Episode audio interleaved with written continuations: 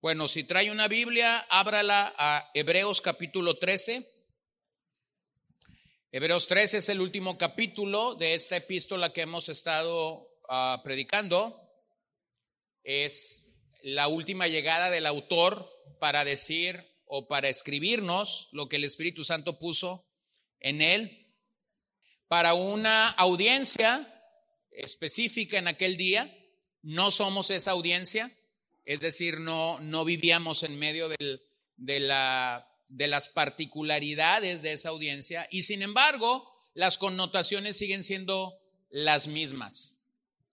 Batallamos para amar a otros, batallamos para tener una buena relación matrimonial, batallamos para manejar adecuadamente nuestras finanzas. Y cuando tú piensas en estas tres cosas, te dice, eh, llegas a una conclusión, pareciera ser que la Biblia es un libro muy contemporáneo, es muy actual, porque el autor está escribiendo acerca de estas tres cosas y por, esto, por eso he llamado esta, esta, este mensaje, hablemos de amor, matrimonio y dinero. Y cuando lees el pasaje, te das cuenta que el autor pareciera ser que está escribiendo a nosotros el día de hoy. Bueno, cuando pensamos en el tema del amor, y sobre todo del amor que este, del tipo de amor que este pasaje está hablando, nosotros no tenemos tanto problema porque este es un amor fraternal, pero con el paso del tiempo me doy cuenta que a nosotros los cristianos, voy a hablar de nosotros, a nosotros los cristianos no nos gusta, me cuento, no nos gusta que nadie se meta con nuestro matrimonio y con la manera como apreciamos la economía o las finanzas familiares. No nos gusta. Yo aconsejo a mucha gente durante el año, durante el paso de un año, yo puedo aconsejar a mucha gente de diferentes maneras. Y a veces la gente viene por una cosa y cuando yo comienzo a preguntar cómo va tu familia, cómo van tus finanzas, la gente inmediatamente traza una raya y dice, allí no te metas. Entonces, nada más levanto la bandera de la paz, no me estoy metiendo yo, viene en la Biblia, entonces lo tengo que predicar. Eso es lo bueno de predicar positivamente. Entonces Hebreos 13 funciona como un apéndice. Eh, ha terminado Hebreos 12 con la quinta advertencia. Nos ha dicho que Dios es fuego consumidor. E inmediatamente pasa a una serie de exhortaciones y, y por esa razón Hebreos funciona, o el capítulo 13 funciona como un apéndice. Hay, hay muchos que luchan para decir que el autor de Hebreos del 1 al 12 no es el autor de Hebreos 13, es decir, que en algún momento Hebreos 13 se agregó a esta carta como, como un extra y que comúnmente esto ha venido transitando o caminando de esa manera. Pero cuando tú lees Hebreos 13, como lo hemos hecho a la luz de toda la epístola de los Hebreos, te vas a dar cuenta de la increíble relación que Hebreos 13 guarda con el resto de los 12 capítulos. Por lo tanto, estoy aquí para defender o para afirmar que el autor de Hebreos del 1 al 12 es el mismo autor del capítulo 13. Ciertamente el argumento principal se ha cerrado con esa declaración increíble, Dios es fuego consumidor. Pero lo que tenemos aquí es una serie de exhortaciones pastorales y éticas de temas reales y necesarios en toda comunidad de creyentes que están avanzando en el Señor. Y funciona como lo dije la semana pasada.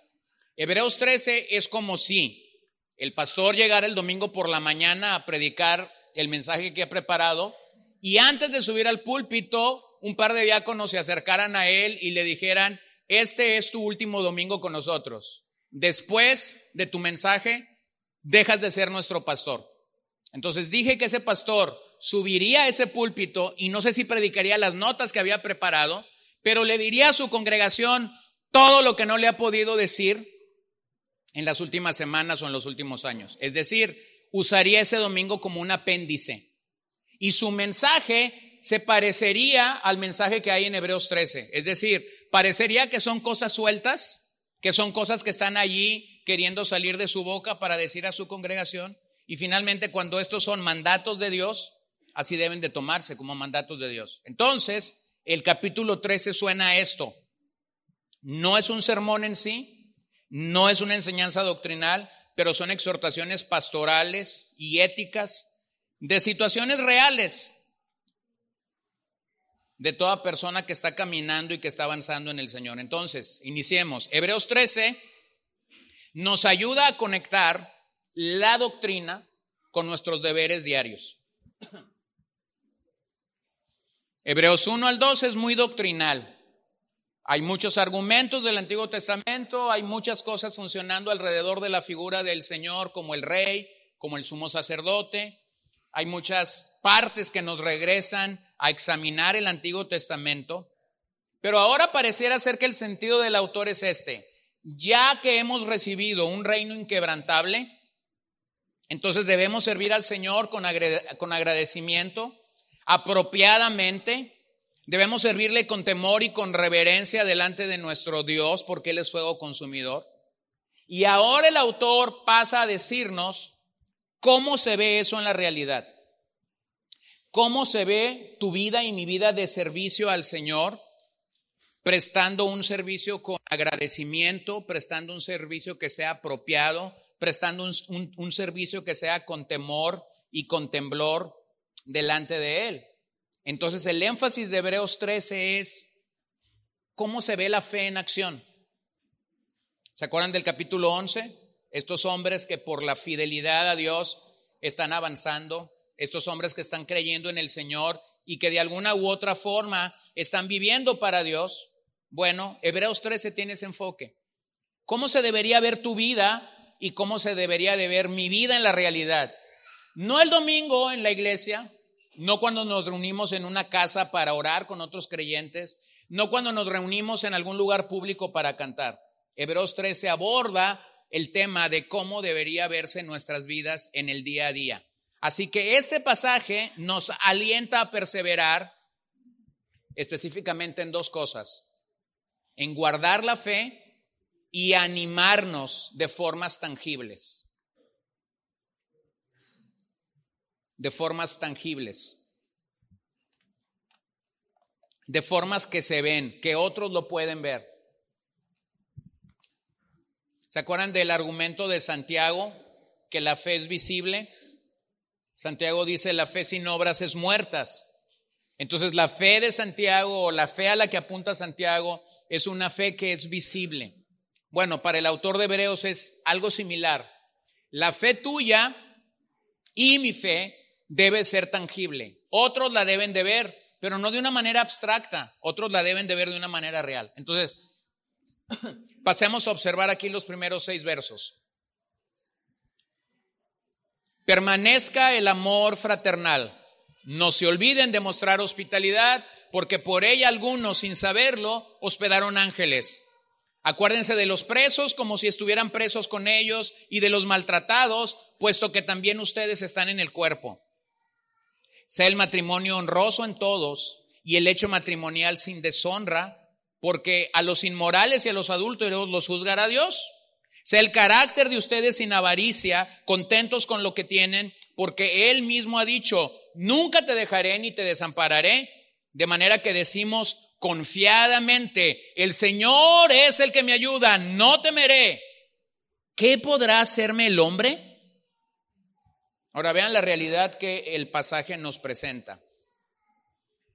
Ha dejado de hablar de los, sacerdotes, del sumo sacerdote, de los sacrificios, de que esto es mayor que aquello. Ha dejado de hablar de todos esos argumentos con los que ha trabajado. Y entonces llega a este punto. La vida cristiana es real. La vida cristiana tiene que ver con el día a día. Y de hecho la vida cristiana nos envuelve en una cosmovisión. Y nosotros debemos reconocer que la cosmovisión cristiana implica vivir nuestro cristianismo en el diario vivir o en el día a día, como lo quieras decir. Bueno, algunos de ustedes usan lentes o anteojos, como gusten llamarlos, y para ver mejor, ustedes tienen que colocarse esos, esos artefactos, ¿no? El otro día estábamos en casa y estábamos batallando para leer algo. Y mi esposa simplemente dijo, no puedo. Fue y se puso los lentes. y yo medio, medio, estaba tan chica la letra que yo medio descifré lo que estaba ahí. Y entonces ella usó una frase que al día siguiente alguien me la repitió y me dijo, no te pongas lentes, porque el día que te los pongas los vas a ocupar para leer cualquier cosa. Bueno, al día siguiente estaba hablando con una persona ajena, ajena al hogar y entonces me dice, hermano, ¿podría leerme esto? Y me da un papel. Y yo le dije, ¿no sabe leer? No, me dice, sí sé leer, pero no traigo mis lentes. Entonces comencé a leerlo y la frase, y la frase me la repitieron. Qué bueno que no usa lentes, porque el día que los use, no los va a poder dejar de utilizar todos los días. Bueno, la cosmovisión cristiana es precisamente esto. Vivir la vida como Dios la ve. En otras palabras, la cosmovisión me lleva a usar los lentes o a tener el enfoque que Dios en su palabra dice que tú y yo debemos de tener. Entonces, cuando pensamos en el tema del amor, cuando pensamos en el tema del matrimonio, cuando pensamos en el tema de la economía, nos damos cuenta que el mundo tiene una manera de ver todo esto. Curiosamente te das cuenta que el amor para el mundo no es amor delante de Dios. La manera como los matrimonios se conducen no es la manera como Dios estableció que se condujeran. La manera como el mundo maneja su dinero o sus finanzas no es la manera como Dios dice en la palabra que debe de ser. Así que este pasaje nos desafía claramente a través de temas claros para poder entender la cosmovisión de Dios. Toda, toda la Biblia es cosmovisional. Es decir, toda la Biblia aporta una manera en la que nosotros debemos de interpretar o de entender que Dios no calla ante los temas de la vida, ante los temas del día a día, Dios no guarda silencio. Dios no guarda silencio acerca de los alimentos, Dios no guarda silencio acerca de la educación, Dios no guarda silencio acerca de la economía, Dios no guarda silencio acerca de la política, Dios no guarda silencio acerca de la ciencia, Dios no guarda silencio acerca de la espiritualidad. Pero tienes que entender que la Biblia entonces es un libro cosmovisional, un libro que te dice la opinión de Dios en todos estos asuntos de la vida. Un comentarista llamado George Guthrie dice de este capítulo, por medio de una vida entregada a Dios en los aspectos cotidianos, la verdad del Evangelio se proclama en mil voces variadas y es así como se edifica el reino. Estas voces están proclamando en sus prácticas habituales de la administración financiera, las salidas nocturnas, la limpieza de caras sucias y la limpieza de pañales, la integridad en el trabajo, la preocupación por los agobiados u oprimidos, la hospitalidad. Es donde Dios encuentra placer, pues estos son sacrificios dignos cuando se ofrecen en un altar santificado por la sangre de Cristo. En otras palabras, ¿qué tiene que ver Hebreos 13 con todo esto? Bueno, la adoración a Dios ha salido del templo ha salido de la experiencia de los sacrificios. Nuestra adoración a Dios va mucho más allá de simplemente cantar el domingo por la mañana o de aplaudir o de alzar nuestras manos o de cerrar nuestros ojos o de elevar una oración. Nuestra adoración impacta todo lo que hacemos, todo lo que hacemos. Y eso es a lo que el autor de Hebreos va. Entonces, en este sentido, hablemos de cinco aspectos en los que el pasaje nos llama a la obediencia. Hay otros muchos más, pero esta mañana solamente vamos a llegar a los primeros cinco. Número uno, el pasaje te dice, permanece en el amor fraternal. Este amor fraternal al que el pasaje nos llama, claramente no es el amor del 14 de febrero, Lo voy a decir en, otro sentido. Claramente el amor fraternal no es el amor del 14 de febrero. No sé si usted se da cuenta de ese fenómeno, pero ese amor termina el 15 de febrero en el primer segundo. Y los comerciantes tendrán que esperar todo un año para volver a hacer su gran venta de amor las rosas, los globos, los ositos y todo esto que el comercio nos presenta alrededor de esta fecha se ha ido. Ya no está. ¿Se da cuenta de eso? Bueno, ese no es el amor al que el verso 1 nos está refiriendo. La palabra, la palabra griega aquí para amor es Filadelfia y tampoco es el queso. Así que no me vean con cara de... Tampoco es el queso, pero la palabra amor que aquí se está utilizando es una palabra griega que se conoce como Filadelfia y habla de un amor fraternal, un amor de familia. Es el amor que se experimenta al interior de una familia. El amor que hermanos tiene por, por sus otros hermanos, el amor que un padre puede llegar a tener por un hijo. No sé si has estado alguna vez con un padre primerizo, has estado allí en el hospital y, y, has escuchado decir un par de incoherencias, ¿no? Pero recuerdo haber estado una vez con un padre primerizo en el hospital y vino y me trajo a su hijo y me dice, pastor, lo quiero un chorro al niño, ¿no? Y eso que lo voy conociendo, me dice. Incoherencias. O sea, entiendo lo que me está diciendo, la realidad es que lo comenzó a querer desde el mismo momento que le dijeron que iba a ser papá. No lo había visto, pero Filadelfia se activó en él y ha venido pensando y soñando y cuánto pesará y cómo me quedará y cómo lo vestiré y cómo va a dormir y si me va a dejar dormir. Ha estado pensando en todos estos temas por los últimos siete meses, ocho meses y medio, no lo sé. Pero entonces, el amor Filadelfia que aquí se presenta es un amor de familia y de hecho está alrededor de una familia que no está unida por lazos meramente de sangre, aunque ese es el amor que se puede tener al interior de una familia común y corriente, la idea del pasaje tiene que ver con la familia del Señor. Ese es el tipo de amor que llegamos a sentir por personas que no conocemos, con los cuales no crecimos, a los cuales posiblemente los conocimos el domingo pasado, pero resulta que no los vimos este domingo y estamos verdaderamente preocupados. ¿Por qué no los vimos? ¿Estarán enfermos? ¿Estarán bien? ¿Algo pasó? Entonces ese amor Filadelfia va a hacer que mandes un WhatsApp, que tomes el teléfono para hacer una llamada, que preguntes, oye, ¿estás bien? No te vi el domingo en la iglesia. Esa es la manifestación de ese amor. Este amor está tan limitado al hogar, o sea, podemos expresarlo al interior de una familia, pero para muchos ese es el límite. Sin embargo, el pasaje aquí está pensando en el tenor de una iglesia está pensando en la hermandad que gozamos o que tenemos en Cristo. Por lo tanto, llega a no ser entendible para aquellos que no están en Cristo.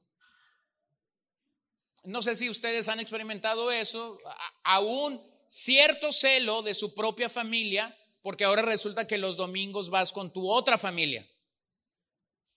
Y de repente así como que dicen, ay, qué comprometido estás allá. Ah, para ir allá si te arreglas, para ir allá si te bañas, si te peinas. Bueno, ese amor es inexplicable, es no entendible por el resto de tu familia que no teme a Cristo, porque para que esos lazos fraternales se den, se requiere nacer de nuevo. Entonces, ese amor, Filadelfia, no es algo emocional.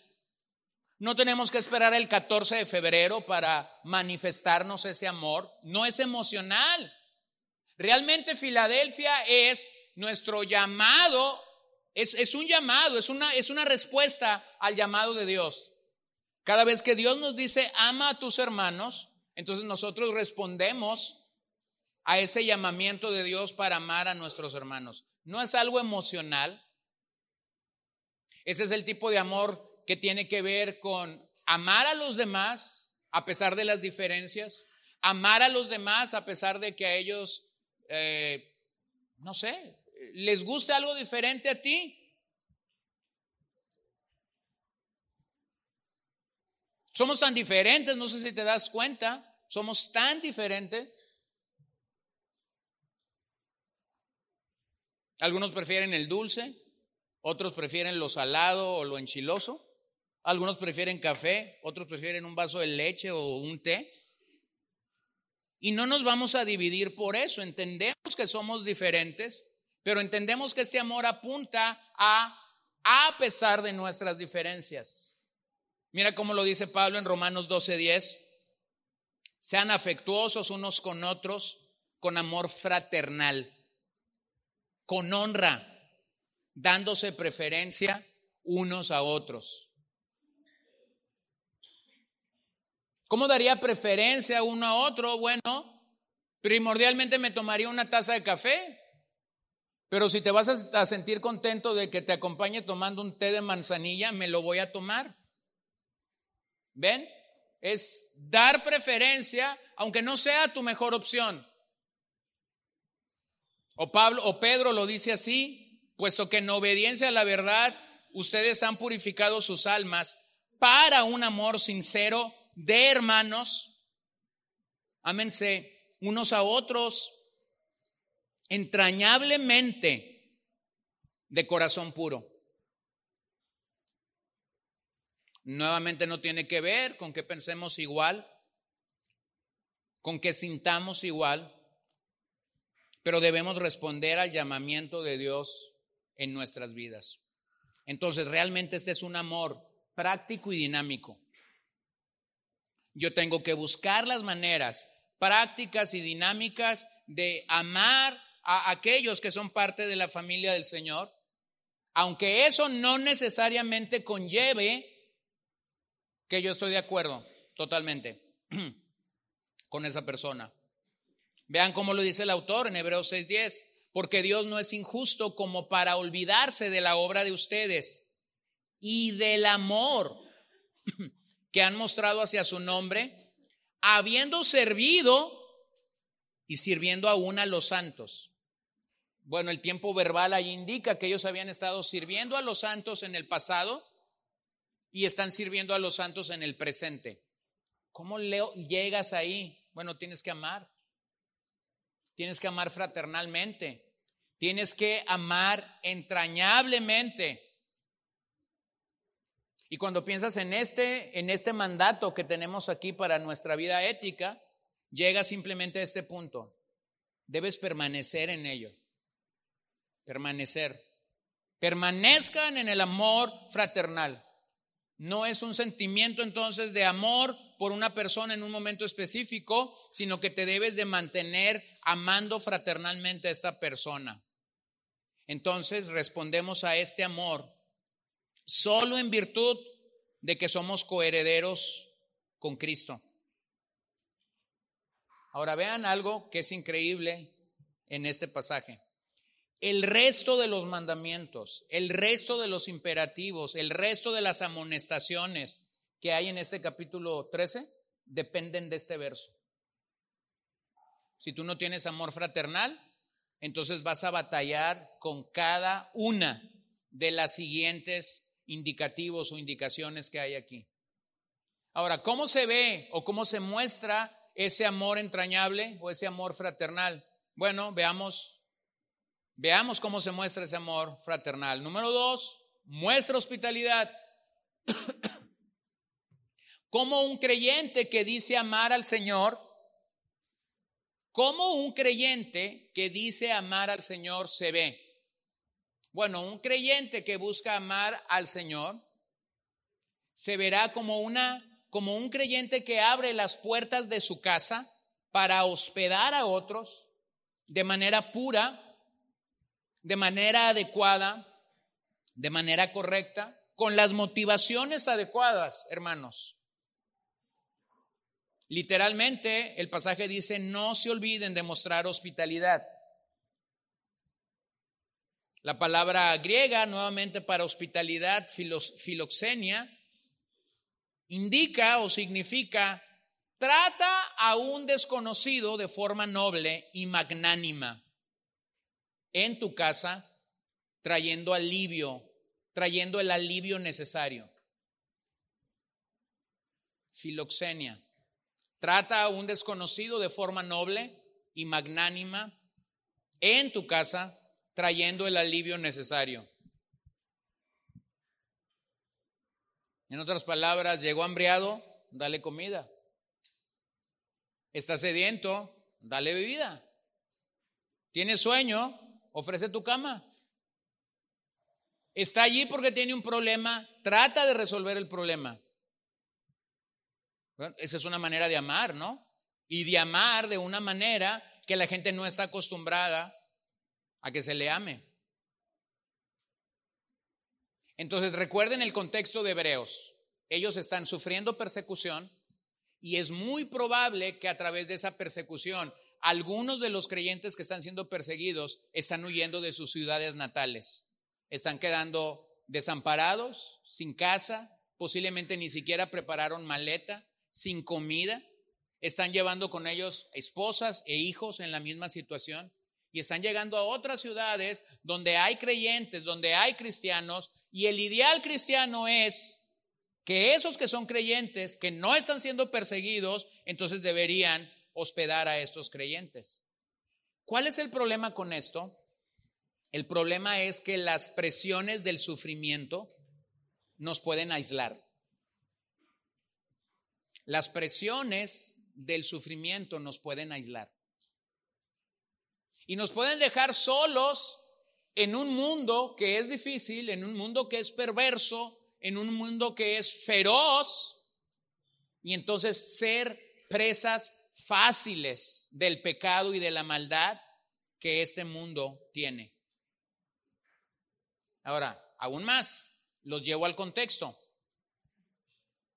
El día en el que Hebreo se escribió es un día donde los hoteles aún no existen. Airbnb es cuestión del futuro. Lo único que se conocía como para que alguien que está de viaje o que es un visitante a la ciudad pueda obtener era una posada. Ah, pero permítame anotar algo. Las posadas eran lugares de muy mala reputación. Usted entenderá por qué. Entonces este es un padre huyendo con su esposa y sus, y sus hijos para buscar asilo en otra ciudad. Han dejado cualquiera de las ciudades que tú te puedas imaginar que se mencionan en el Nuevo Testamento. Han salido de Tesalónica o de Roma o de Galacia. Están caminando hacia Jerusalén porque saben que Jerusalén es la cuna del cristianismo y que posiblemente allí habrá muchos hermanos que puedan hospedarles. Están llegando allí. No están en la búsqueda de un hotel no están en la búsqueda de un Airbnb, las posadas no son el mejor lugar para ellos. Entonces, la única posibilidad que ellos tienen de ser hospedados es que otro creyente los hospede. Ahora pensemos en otras posibilidades. Está por un lado los cristianos perseguidos, por otro lado están los cristianos que son hombres de negocios, que son comerciantes y que tienen que ir de ciudad en ciudad vendiendo sus productos o ofreciendo sus servicios. Y también tenemos a los predicadores itinerantes, hombres que estaban caminando de iglesia en iglesia predicando el Evangelio. Bueno, por lo menos estos tres tipos de hermanos necesitaban ser hospedados. ¿Quién los iba a hospedar? Bueno, el autor de Hebreos está diciendo, ustedes no tendrían que buscar otro lugar ¿Dónde ser hospedados? Entonces, este verso, el verso 2, nos enfrenta realmente con una pregunta real. ¿Cómo servimos a los desconocidos? Porque todo parece indicar que lo que el verso nos está diciendo es, hospeda a gente extraña. Algunos anotan que estas personas son extrañas, pero pertenecen a la familia del Señor. Creo que pensar en eso sería un tanto limitado, pero pudiera ser. Creo realmente que el pasaje nos lleva a hospedar más que a la familia del Señor. Pero imagínense, si hospedar a la familia del Señor es un reto, ahora imagínate hospedar a aquellos que no son parte de la familia del Señor. Bueno, vean cómo Pablo lo dice en Romanos 12:3. Porque en virtud de la gracia que me ha sido dada, digo a cada uno de ustedes que no piensen de sí mismo más de lo que debe pensar, sino que piense con buen juicio, según la medida de fe que Dios ha distribuido en cada uno. Bueno, yo he escuchado a algunas personas decir que son muy buenos hospedadores. Hay, gente que como que le gusta decir, no, no, a nosotros se nos da muy bien la hospitalidad. Y tienen un concepto de sí mismo muy grande hasta que conoces a gente que te da cátedra sobre hospitalidad. Eh, nosotros conocemos un par de amigos que cuando nosotros vimos cómo ellos hospedan, nosotros dijimos, wow. O sea, nos dejaron con la boca así abierta literalmente. Y cuando mi esposa entonces le dice a la esposa de ese otro amigo, mira, la, verdad es que hemos aprendido muchos de ustedes por esto, por esto y por esto. Esa mujer me encantó tanto su respuesta y ella dice, no, no, no, no, nosotros somos novatos en esto. Ustedes tendrían que ver realmente a tal matrimonio porque eso sí hospedan como dice la Biblia. Y entonces nos intrigó tanto que dijimos, bueno, ¿y cómo hospedan estos? Bueno, dice, ellos tienen un libro ahí afuera de su casa en la puerta, donde si tú quieres hospedarte ahí como en un hotel, te registras. Y hubo un año en el que ese libro registró que ellos hospedaron a más de 600 personas en ese año. Es más, dice, ellos tienen una, una habitación específica en la planta baja de su casa para recibir a quien quiera llegar a su casa. No tienes que avisar, en un par de ancianos, la puerta queda abierta, tú puedes llegar a la una de la mañana, a las dos de la mañana, a las tres de la mañana, y si la habitación está disponible es tuya. No, pues sí, sí hay palabras mayores, ¿no?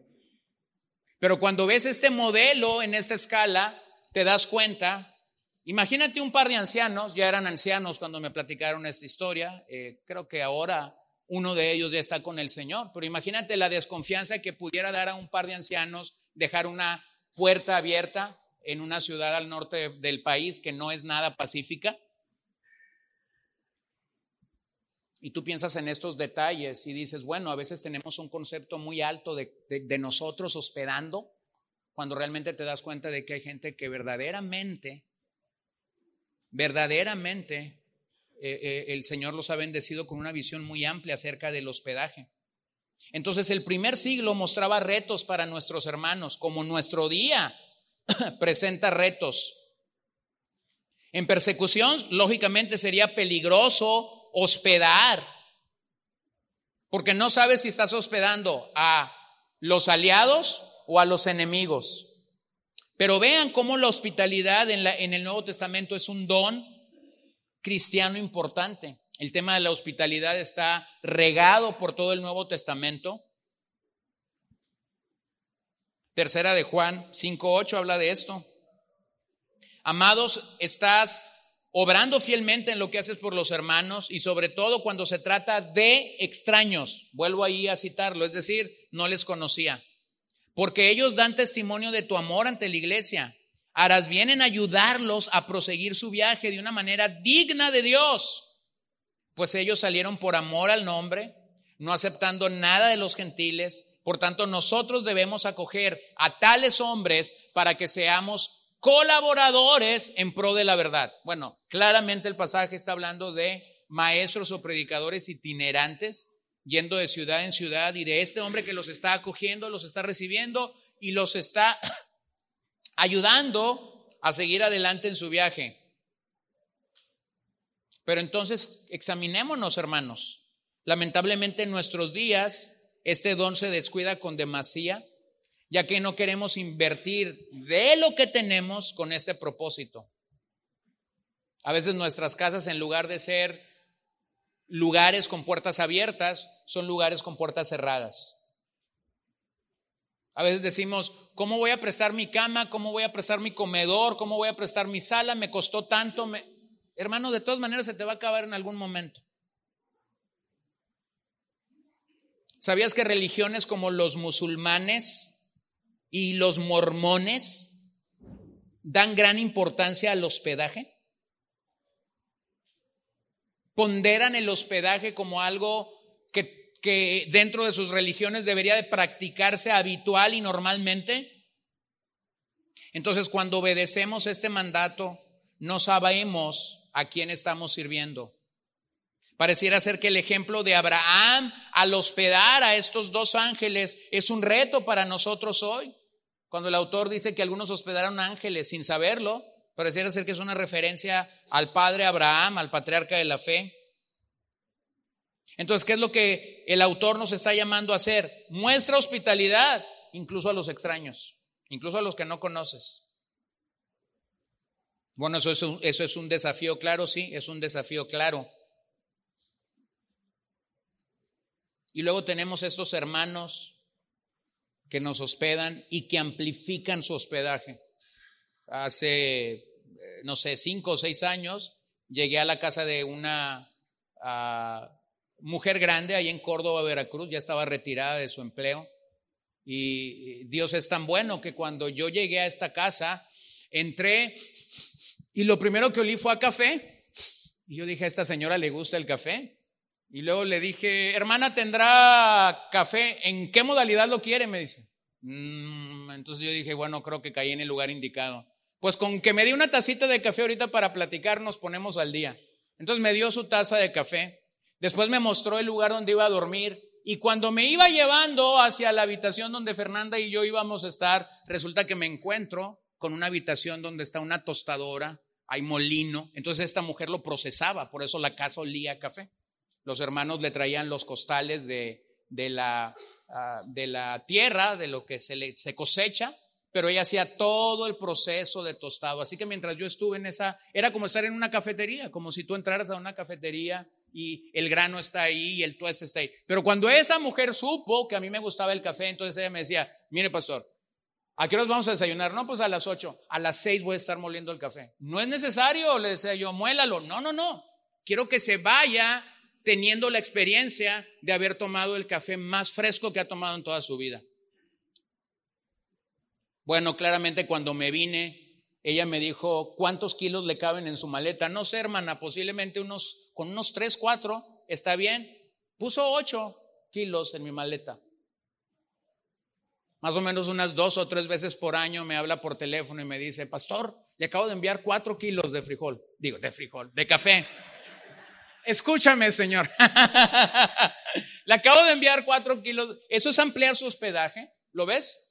Estas son formas prácticas de ampliar su hospedaje. Entonces, hermano, somos muy limitados. Somos bien limitados cuando pensamos en cómo hospedamos a otros. Entonces, lo animo a que en respuesta a este mensaje usted pueda pensar en maneras mucho más prácticas. Número tres, acuérdense de los presos. Verso 3. Ya mencioné cuando estuve en el capítulo 10 y al principio de la epístola también, que los presos, específicamente los presos al que estos pasajes se refieren, son aquellos hombres que están llegando a la prisión o aquellas mujeres que están llegando a la prisión en este día por causa del Evangelio. Estaban siendo perseguidos y algunos de ellos estaban siendo privados de su libertad por causa del Evangelio y entonces están llegando a la cárcel. Entonces el mandato claro Mimnescomai aquí es manténlos presentes. Cuando dice acuérdense de los presos, el llamado del autor aquí es manténlos presentes, como si estuvieras con ellos. Otra manera de traducir el verso es, cuida de forma especial a los presos. Cuídalos de forma especial. ¿Por qué es que el autor estaba preocupado tanto por este tema? Bueno, número uno, porque estos presos eran parte del cuerpo de Cristo. Habían llegado a la prisión por causa del Evangelio. Eran parte del cuerpo de Cristo. Era parte de manifestar el amor fraternal, el amor fraternal que ellos requerían.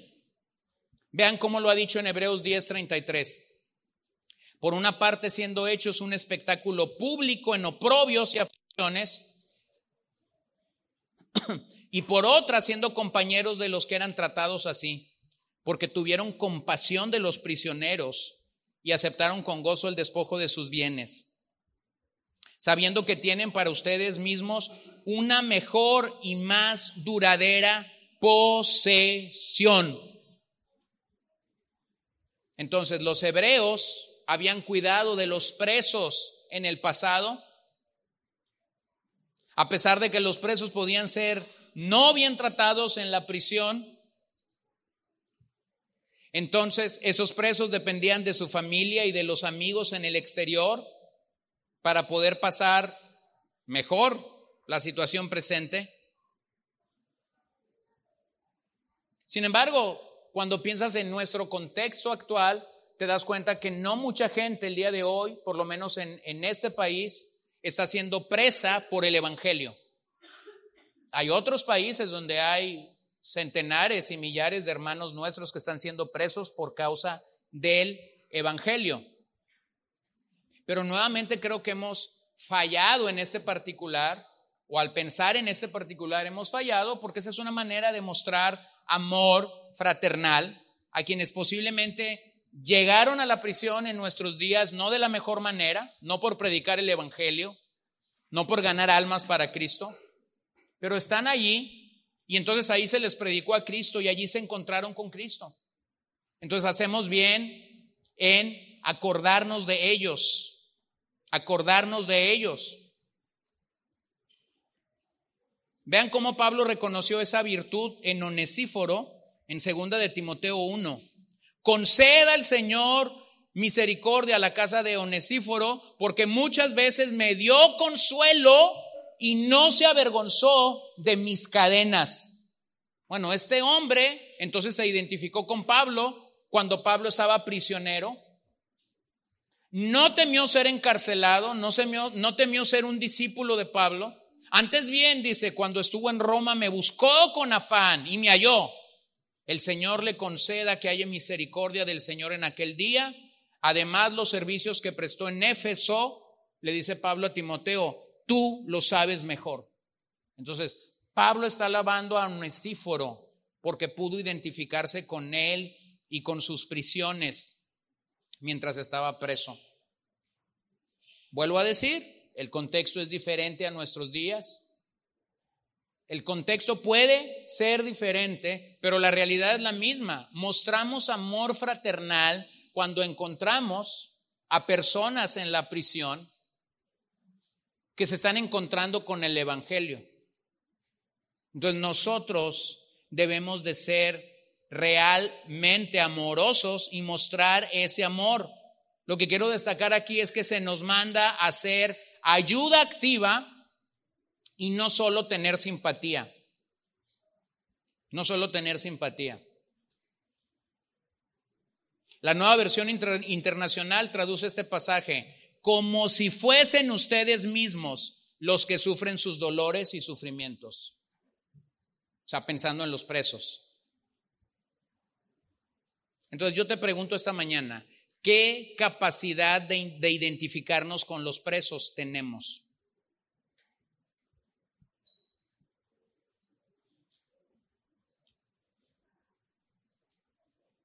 Bueno, por años algunas hermanas de la congregación han visitado la prisión de las la prisión de mujeres por años. A veces unas, a veces otras. Nos han cambiado el día no sé cuántas veces, nos han cambiado el horario no sé cuántas veces, nos han cambiado de director no sé cuántas veces. Llega un director y pone unas reglas, llega el que sigue y pone otras reglas. El proceso que ya se había hecho de una forma resulta que se tiene que hacer de otra forma. Cuando algunos no nos piden carta para nada, llegan otros que piden carta para meter un chicle. Sin embargo, hermanos,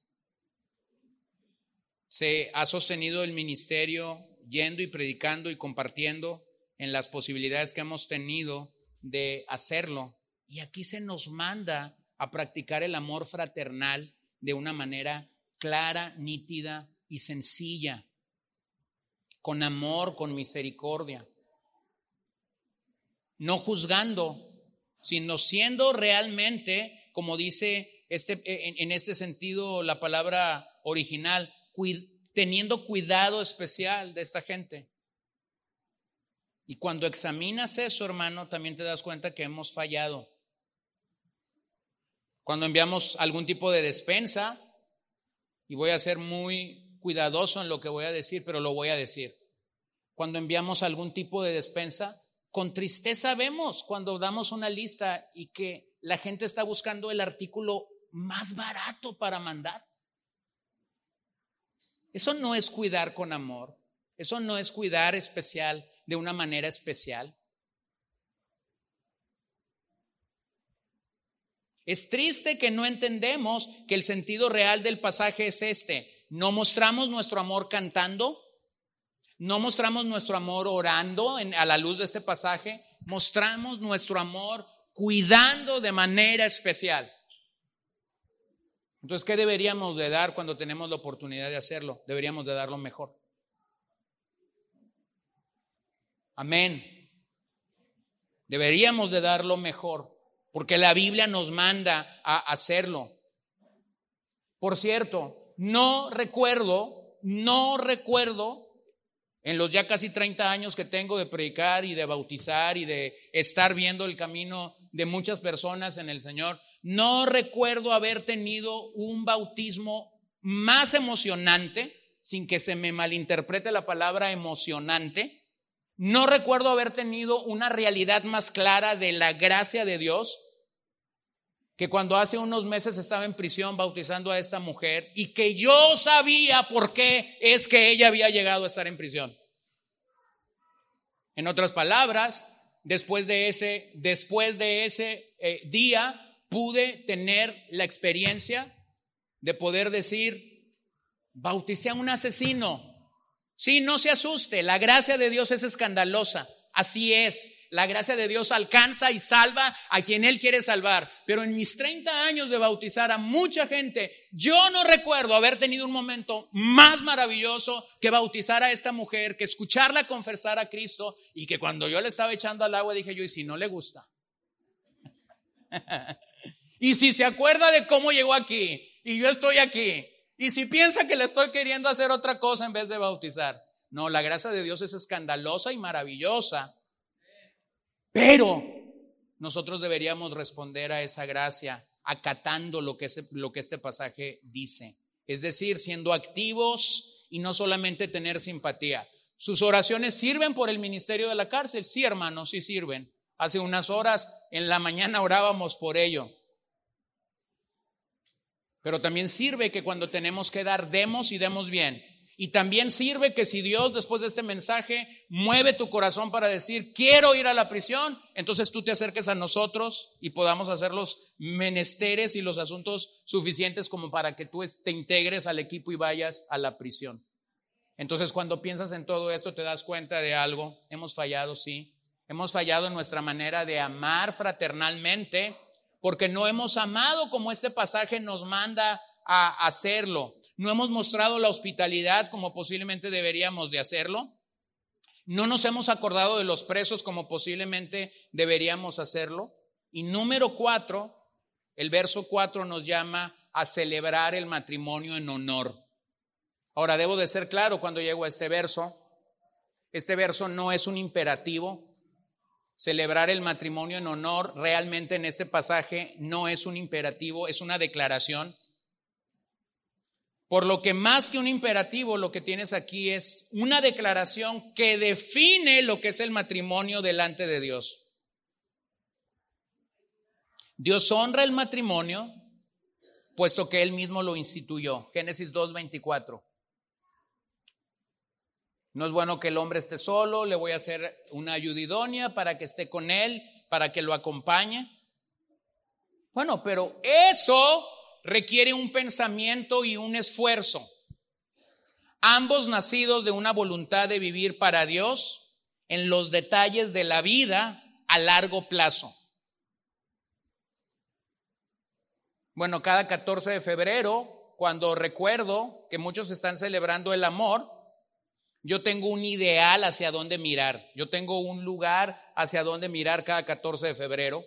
Y es que conozco a una pareja que el miércoles pasado cumplieron 70 años de casados. Así que cuando yo pienso en el 14 de febrero, yo pienso en el hermano Antonino y en la hermana Dora, quienes acaban de celebrar su 70 aniversario de matrimonio juntos. Ese es mi ideal de amor. Una pareja con 70 años de casado y tú dices, pues a qué edad se casaron? Se casaron ya grandecitos. Él tiene 95, digo grandecitos para la época en la que se casaron, ¿verdad? Pero entonces estaba viendo en la mañana su celebración de 70 años y estaba viendo ahí su, su traje el vestido de novia, de la hermana, sus fotos, y empezaron a contar una historia de cómo él había acumulado campanas a lo largo de su vida. Y parecía ser que el regalo cada vez que él viajaba a una ciudad o a un país diferente para venir y traer a su esposa era, eran, eran campanas. Y entonces dice, la primera vez que le regalé algo no encontré una campana, pero encontré un cencerro. Y ahí estaba el cencerro y se lo traje y se lo regalé, dice. Y coleccionamos campanas durante todos estos años. Y había un montón de cajas ahí donde, donde estaban ellos en la celebración. Dice, ya hace, hace unos meses, uno de mis hijos, dice, el más entonado, me dijo, papá, ¿y qué vamos a hacer con todas estas campanas cuando se mueran? Te aseguro algo, nos vamos a deshacer de ellas. Y entonces él se ríe y él dice, me, me les voy a adelantar, dice. Como yo regalé campanas en un acto de amor, dice, esta, esta noche nosotros queremos que ustedes se lleven nuestras campanas de amor. No queremos que nadie las entierren, sino queremos que ustedes se las lleven como un regalo de nuestro amor. Y que cada vez que vean esa pequeña campana, dice, algunas van a sonar, otras ya no van a sonar, otras están chimuelas. Pero cuando vean esas campanas, se acuerden que aquí tienen a un par de ancianos de más de 90 años, que les amó y que les ha amado a lo largo de su vida. Yo tengo una mejor mirada de los 14 de febrero.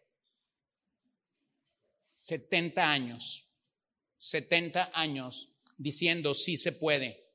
Entonces, para un creyente, el matrimonio es el primer lugar donde se practica el amor. No me digas que puedes amar a toda una iglesia si no puedes amar a tu, a, tu esposa o a tu esposo? Entonces llegó el momento en el que nadie sonríe, las risas se vuelven tensas, los codos comienzan a moverse hacia la derecha o hacia la izquierda, los sonidos de nuestros oídos o nuestra mente está diciendo, Señor, háblale a mi esposo, ahorita es cuando, o el esposo está diciendo, Señor, quebranta el corazón de mi esposa. Pero tenemos que ser reales con esta expresión que hay aquí. El llamado a todo matrimonio que hoy se encuentra en Cristo es que nosotros debemos de dar valor a lo que es importante para el Señor. Para nuestra sociedad, el matrimonio ha salido del vocabulario. Para Dios no. Para nuestra sociedad no es importante el matrimonio para nuestra sociedad no es importante legislar eh, sobre esta unión, sobre este pacto. No, lo han rebajado, lo han menoscabado, le han quitado su valor, pero para el Señor sigue siendo importante. Para Dios el matrimonio no es un tema secundario, no es un tema terciario, es un tema de gran prioridad. Y simplemente quiero recordarles que cuando el Señor tiene que pensar en una metáfora en un comparativo del amor de Cristo por su iglesia, Efesios 5, lo hace usando la vida matrimonial. Así que el matrimonio ha de ser algo de gran precio que debe de ser estimado. La palabra honor, timios, indica respeto y atribuye gran precio y valor. Pero la fidelidad conyugal no se da por sí sola. La fidelidad conyugal se protege y debe mantenerse pura. No viene por sí sola. Tienes que mantenerla pura, tienes que buscarla, tienes que ser intencional, tienes que ser proactivo. Observa que el texto te dice que hay dos amenazas que todo matrimonio presenta. Hay dos amenazas que todo matrimonio tiene y son reales, fornicación y adulterio. Sin embargo, estos dos enemigos que todo matrimonio tiene, hoy se presentan como diversión y entretenimiento. Para muchos, la fornicación y el adulterio simplemente es diversión y entretenimiento. Vas a ir a tu celular o prender un Smart TV para reconocer lo que estoy diciendo. El divor, la fornicación y el adulterio son presentadas a través del espectáculo como diversión y entretenimiento. Sin embargo, el pasaje me permite reconocer algo. Fornicación y adulterio actúan juntos y abarcan toda posibilidad de vida sexual ilícita. Ahora permítame, ya estoy aquí, así que voy a ir por todo el paquete. Usted me ha escuchado decir,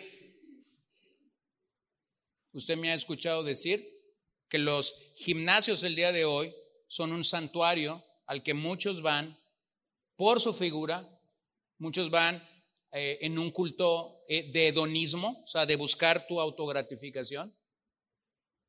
Pero voy a ser preciso con esto. Yo prefiero tener este bultito que tengo aquí, que a mi esposa le encanta. Escúchame bien, que ir a un gimnasio donde yo como hombre, que soy carne, sé que lo que voy a ver ahí no es lo más óptimo para mi matrimonio. Ay, este pastor me quiere quitar el gimnasio. No, no te quiero quitar el gimnasio. Si tú quieres seguir yendo, ve al gimnasio. El punto es este. Lo que tú vas a ver en el gimnasio todos los días, la hora o la hora y media que tú estás teniendo allí, en algún momento va a tener un efecto en tu carne.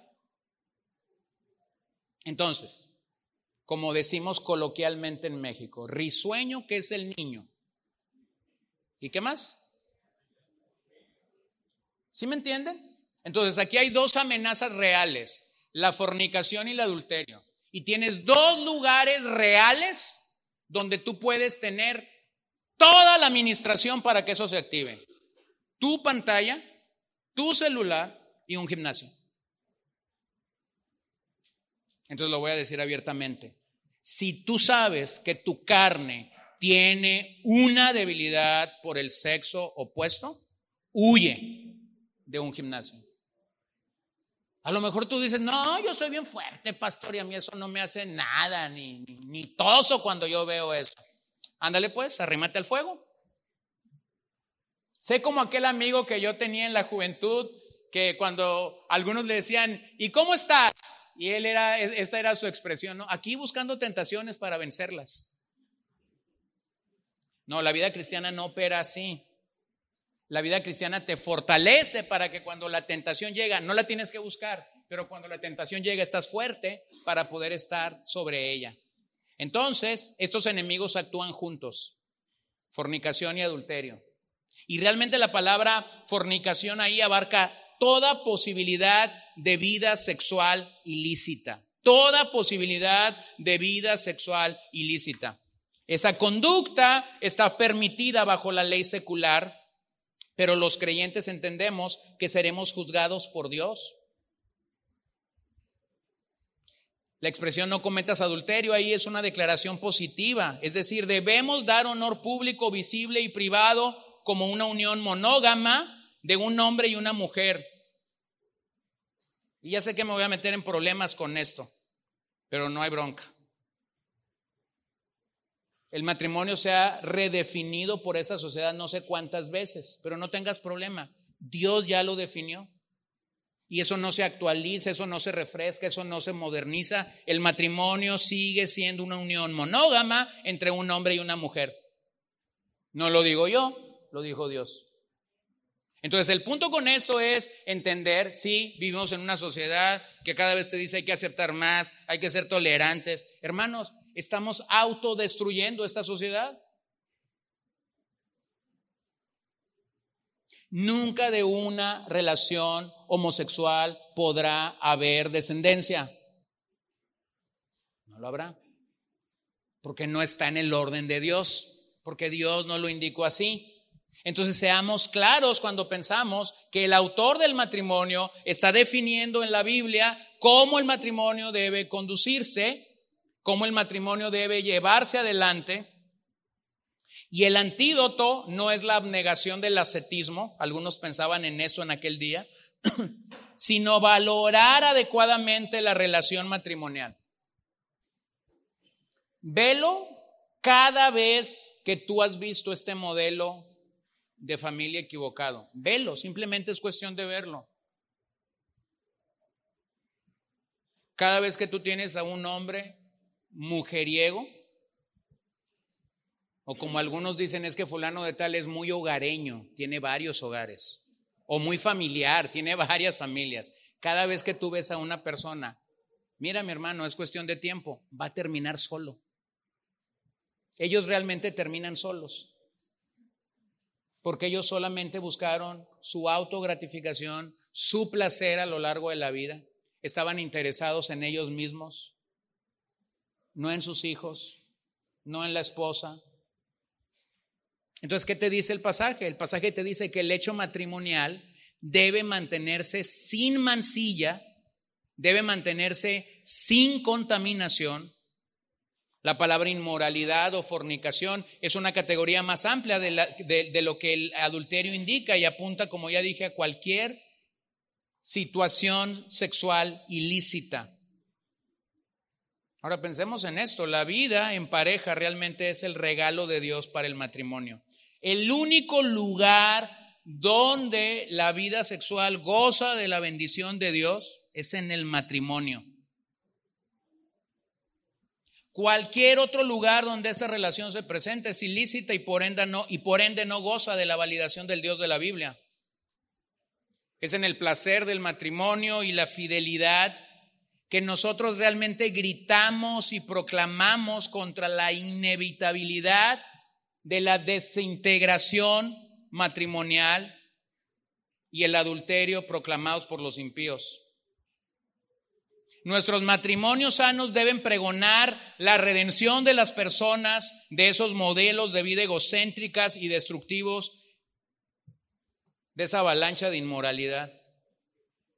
Entonces la alcoba matrimonial se convierte en una mini iglesia, en la cual dos miembros del pacto de manera sacrificial se suplen mutuamente sus necesidades y ofrecen sus cuerpos como sacrificios vivientes en adoración ante Dios. Esto puede sonar raro, pero es la realidad. Pablo lo dijo en 1 Corintios 7.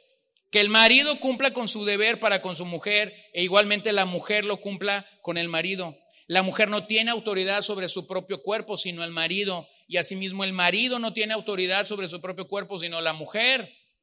No se priven el uno al otro, excepto de común acuerdo y por cierto tiempo para dedicarse a la oración. Vuelvan después a juntarse, a fin de que Satanás no los tiente por causa de falta de dominio propio. Cosmovisión. Bueno, Dios sí tiene algo que decir acerca de nuestra relación en pareja. Entonces vean cómo el pasaje conecta dos cosas, la vida sexual ilícita y la codicia van de la mano. Tienes a una persona con desorientación en su vida sexual, es una persona codiciosa. Su codicia se mostrará en otras áreas. Tienes a una persona codiciosa, cuidado, puede ser un depredador sexual. Ambas reciben autogratificación y muchas veces el fruto de ambas son instantáneas. Pero quienes deshonran el matrimonio y propician la infidelidad conyugal recibirán el juicio de Dios. Entonces, deberíamos recordarle al mundo que Dios creó la maravilla y los fuegos artificiales de una relación equilibrada en el matrimonio. No, no fue Hollywood. No, no fue Netflix. No, no fue ningún tipo de serie que promueve la vida sexual ilícita. Mucho antes de eso, Dios pensó en la unión hombre-mujer y les dio el regalo de una relación en pareja y eso es lo que nosotros proclamamos, aún en una era del advenimiento de lustrosos y falsos vendedores de sexo en la cultura moderna. Me encanta decirle a la gente, Dios llegó antes que nosotros. Cuando piensas en la bendición de un matrimonio obediente al Señor en este aspecto, Dios llegó antes que nosotros. Y ese es el regalo de Dios para todo matrimonio. Número cinco, para terminar, estén contentos con su situación económica. Dice el autor de Hebreos en ese pasaje, sea el carácter de ustedes sin avaricia. Entonces, realmente el autor de Hebreos nos convoca a dar vida al décimo mandamiento, no codicies o no codiciar. Observa que cuando el mandamiento se da, Éxodo 20 o Deuteronomio 5, simple y sencillamente se nos dice, no codiciarás. Y es que la codicia es muy amplia. Podemos codiciar la casa de alguien más, el esposo o la esposa, el salario, el empleo, las pertenencias, la ropa, el carro, la carrera, los hijos, las mascotas. Dependiendo a dónde tires, ¿no? Está como cuando haces estas preguntas imprudentes. ¿Y como, te, y como cuánto te costó el perro? Digo, hay de perro a perro, ¿no? En, mis tiempos, eh, eh, todos eran perros de la calle, ¿no? O sea, te los regalaban, los levantabas. Pero de repente preguntas y ves los cuidados del perro y tú dices, ah, caray, cuidan mejor a este perro, lo cuidan mejor que a mí, ¿no? Y tú dices, oye, y, cuando preguntas como cuánto te, y te encuentras estas cifras estratosféricas, tú dices, ah, caray. Entonces tú dices, bueno, hay muchas cosas que el día de hoy se pueden codiciar, pero siempre la codicia indica algo, y esto es a lo que el pasaje nos apunta. La codicia o la avaricia apunta a algo. No estás contento con lo que tienes. Lo voy a poner de otra manera, porque a lo mejor siento que esa manera es mucho más fácil de entender. Dios te ha dado la bendición de comprar un carro. Lo voy a poner en forma magnánima o máxima para que lo interpreten mejor. Te subes a tu carro, le metes reverse, ya estás en la calle, entre comillas, acaba de perder el 25% de lo que pagaste. Nomás por sacarlo a la calle, tu carro acaba de perder el 25% de lo, que, de lo que vas a pagar o de lo que te costó. Estás en la calle, volteas para allá y ves que tú compraste un carro blanco, pero nunca viste el azul no sé qué, porque ahí hay gamas de azules un montón. Y tú dices, ¿por qué mi marido no me compró ese azul? ¿Sabes cómo se llama tu problema? ¿Cómo crees que se llama? Codicia. Ay, pastor, no es exagerado. Si nomás era el color, se llama codicia. El Señor te bendijo y le acabas de poner, no sé, creciste la sala de tu casa y, te alcanzó para hacer otra habitación y tú dices, gracias Señor, porque por fin vamos a estar mejor. Pero en eso el vecino se va del vecindario porque acaba de comprar una casa, la sube al WhatsApp y ¿qué crees? Tu codicia se activó. La codicia, hermanos, es bien facilita de, de definirla en las escrituras. Se llama falta de contentamiento hacia Dios. Ya Dios te dio un carro blanco, hombre. Te vas a tomar no sé cuántos años en pagarlo. Disfrútalo. ¿Para qué quieres una casa más grande si no la vas a poder limpiar? Disfruta la que ya Dios te dio. Estate contento con lo que Dios te ha dado, con la forma como Dios te ha bendecido. Algunos pudieran pensar que esto suena a mediocridad. Algunos pudieran pensarlo o definirlo así. No, se llama contentamiento. Hebreos no nos está brindando una filosofía económica. Lo que tú tienes aquí no es una filosofía económica. Lo que tú tienes aquí es un principio espiritual por el cual nosotros vivimos. No es una filosofía económica, es un principio espiritual por el cual nosotros vivimos. El materialismo y el afán adquisitivo son enemigos del tipo de amor fraternal al que nos convoca.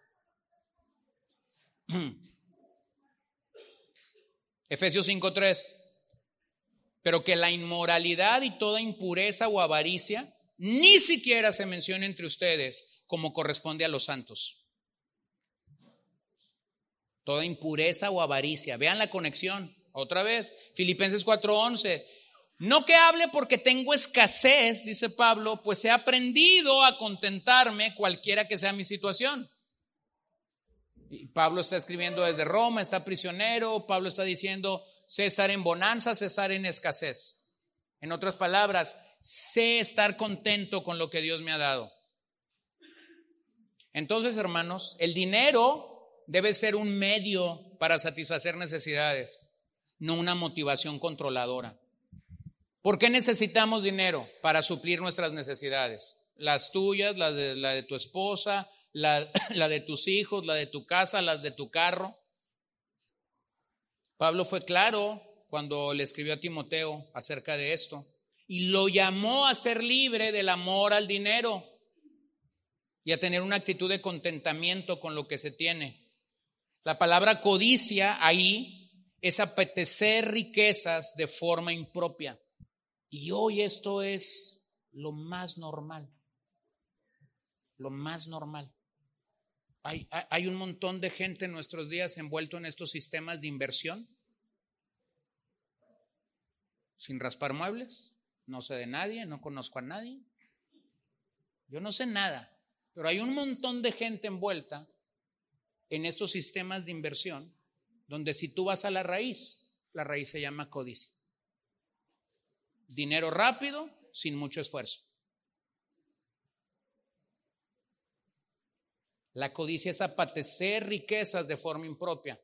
El método bíblico te lo da Proverbios. ¿Quieres más? Trabaja más. ¿Quieres ganar más? Trabaja más. Despiértate más temprano, duérmete más noche. Ese es el método bíblico. Pero nadie dijo amén. La codicia es un deseo desmedido, entonces por dinero sea que lo necesites o no. Está como aquel millonario al que le preguntaron, ¿cuánto dinero necesitas para estar satisfecho? Algunos dicen que su respuesta fue solo un poco más y otros dicen que su respuesta fue solo un millón más. Lo mismo. Entonces, el tema que Pablo enfrenta cuando llega primero de Timoteo 6 es piedad con contentamiento versus amor al dinero. O tenemos piedad con contentamiento o tenemos amor por el dinero. Pero si tenemos amor por el dinero, entonces somos esclavos de él. Primera de Timoteo 6, 6. Pero la piedad en efecto es un medio de gran ganancia cuando va acompañada de contentamiento. Porque nada hemos traído al mundo, así que nada podemos sacar de él. Y si tenemos que comer y con qué cubrirnos, con eso estaremos contentos. Pero los que quieren enriquecerse caen en tentación y lazo y en muchos deseos necios y dañosos que hunden a los hombres en la ruina y en la perdición. Porque la raíz de todos los males es el amor al dinero, por el cual codiciándolo algunos se extraviaron de la fe y se torturaron con muchos dolores. Entonces, ¿cuál es el problema? El problema es el amor al dinero. Familias se han dividido por amor al dinero, empresas se han quebrado por amor al dinero, etcétera, etcétera, etcétera. Entonces la tentación del amor al dinero es real. La falta de contentamiento con lo que tenemos es real. Y ambas nos llevarán a buscar una seguridad incorrecta en los recursos financieros. Ambas. Ya sea que seas tentado por el amor al dinero o seas tentado en no estar contento con lo que Dios te ha dado. Ambas harán que te postres en el altar de la idolatría financiera. Escuchen Spurgeon cuando él dijo, contentos con lo que tenéis ahora. Los hijos de Dios también necesitan ser exhortados a apreciar la más simple y natural de las virtudes, el contentamiento. Es tan sencillo ser codicioso que ninguna clase social se ve libre de ello. La codicia es un veneno mortal, destructivo en toda virtud, Estar contento con lo que tenemos debería de ser particularmente sencillo para nosotros porque tenemos mucho de lo cual estar agradecidos. Entonces, hermanos, cada vez que seas tentado en el área financiera, en el área del contentamiento, recuerda lo mucho que sí tienes, lo mucho que no debes, lo mucho en lo cual Dios ha abundado y que es tuyo porque trabajaste para tenerlo, porque te costó lo que te haya costado pero es tuyo y debes de estar agradecido por ello. Entonces el pasaje nos alienta finalmente con una promesa y con una respuesta. La promesa viene de Deuteronomio 31, 6 al 8. La respuesta viene de Salmo 118, 6. Y yo quiero animarte para terminar en esta hora que lo que fue cierto para los hombres de antaño, también es cierto para nosotros el día de hoy por la fe en el Señor. Podemos gozar de contentamiento gracias a la promesa del Señor de estar con nosotros. Porque Él nos ha dicho que no nos dejará ni nos desamparará. Entonces, ¿cuál es la base de nuestro contentamiento? La base de nuestro contentamiento es la promesa de Dios o las promesas de Dios. En tanto que los hombres nos puedan quitar, Dios suple todo lo necesario.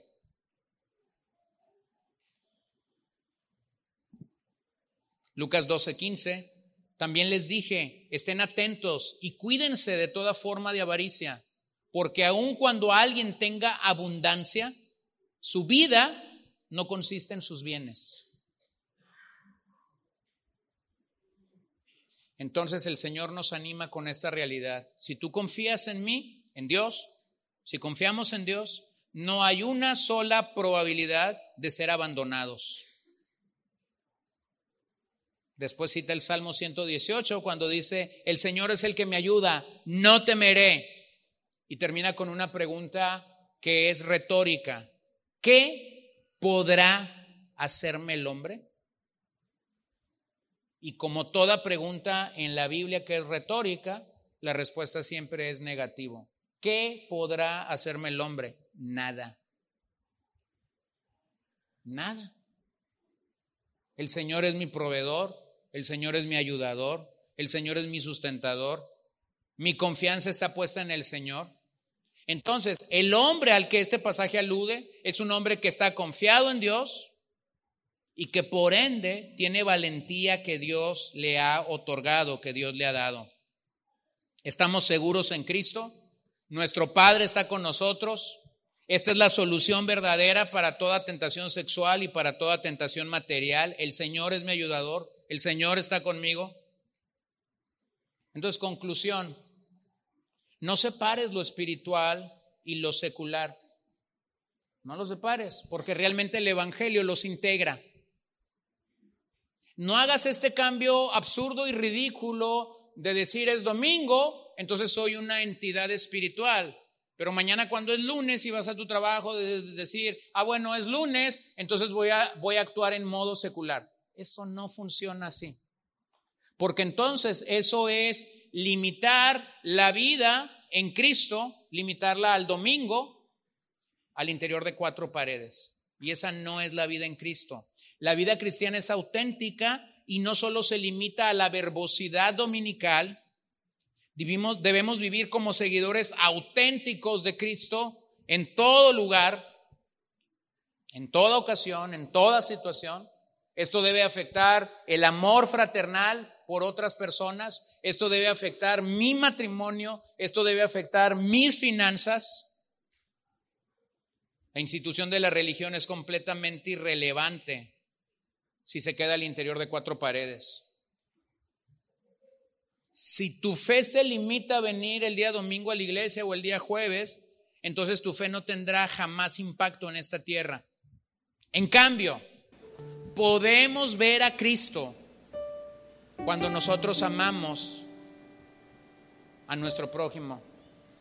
Los hospedamos, cuidamos de los presos, eso incluye incluso hospedar a los extraños, como ya hemos dicho. Podemos ver a Cristo cuando vemos a un matrimonio saludable. Podemos ver a Cristo cuando vemos que lo que tenemos, porque Dios nos lo ha dado, estamos contentos, no estamos sufriendo y padeciendo, deseando lo que el vecino tiene, porque estamos agradecidos con Dios por lo que tenemos.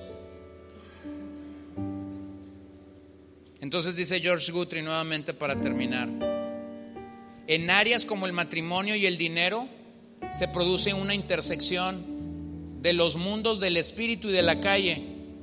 Tal punto de reunión se convierte o bien en pistas de baile sobre las cuales nos movemos con la música de su voluntad, o en escenarios donde representamos el papel de cristianos con corazones divididos en dos.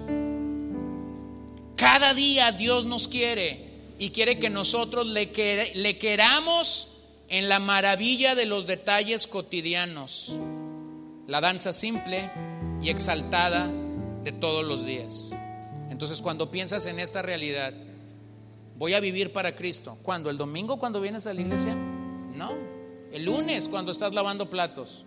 El lunes cuando estás yendo a trabajar. El martes cuando estás enfrentando una adversidad. El miércoles cuando estás llegando y resulta que las, las cosas en el hogar están en caos. Todos los consejos que hay aquí para nosotros, los mandatos que hay aquí para nosotros, tienen que ver con la vida diaria, con la vida cotidiana. Porque la vida de Cristo, la vida que Cristo nos ha dado, realmente es una vida integral que va a afectar tu vivir, que va a afectar, tu trabajar, que va a afectar tu familia, que va a afectar todo donde tú y yo estamos. Oremos. Señor, estamos agradecidos de que nos exhortas con tu palabra a considerar todos estos temas en unidad.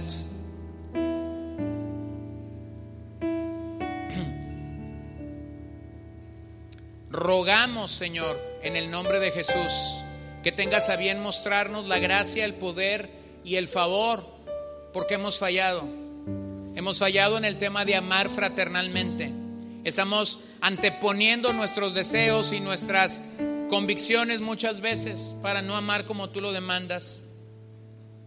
Perdónanos en el tema del matrimonio cuando hemos antepuesto nuestro orgullo. Ayúdanos realmente a mantener nuestros matrimonios libres de contaminación. Sabemos que vivimos en un mundo feroz que luchará ferozmente para derribar el matrimonio, para derribar la unión de un hombre y de una mujer que buscan honrarte. Pero permite que esta declaración que tenemos en este pasaje nos aliente, nos anime a ir adelante en estos asuntos. Señor, y si un matrimonio está aquí y está en dificultad, en aprietos, porque no han confiado en tu plan, entonces yo te pido que tú les ayudes les alientes, les animes a poder ir adelante y a poder recuperar lo que en algún momento tuvieron.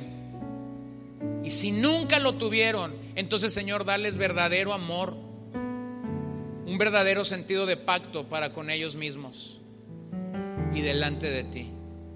Y también ayúdanos con el tema de nuestras posesiones, de nuestros dineros. Ayúdanos a estar contentos, libres de codicia bueno, el décimo mandamiento es claro, no codiciarás. Pero ciertamente hemos codiciado y hemos faltado a tu palabra y nos arrepentimos en este momento. Nuestra codicia se ve despierta cuando vemos que otros tienen lo que yo quisiera, que otros viajan lo que yo quisiera, que otros poseen lo que yo quisiera o viven donde yo quisiera. Pero no nos damos cuenta de lo muy bendecidos que somos entonces yo te ruego que nos ayudes, por favor. Te lo pedimos con todo nuestro corazón. Asístenos en esta hora. Asístenos con tu poder, con tu favor, con tu gracia, con tus bondades. Te lo pedimos, Señor Jesús. En tu nombre oramos esta tarde, Señor.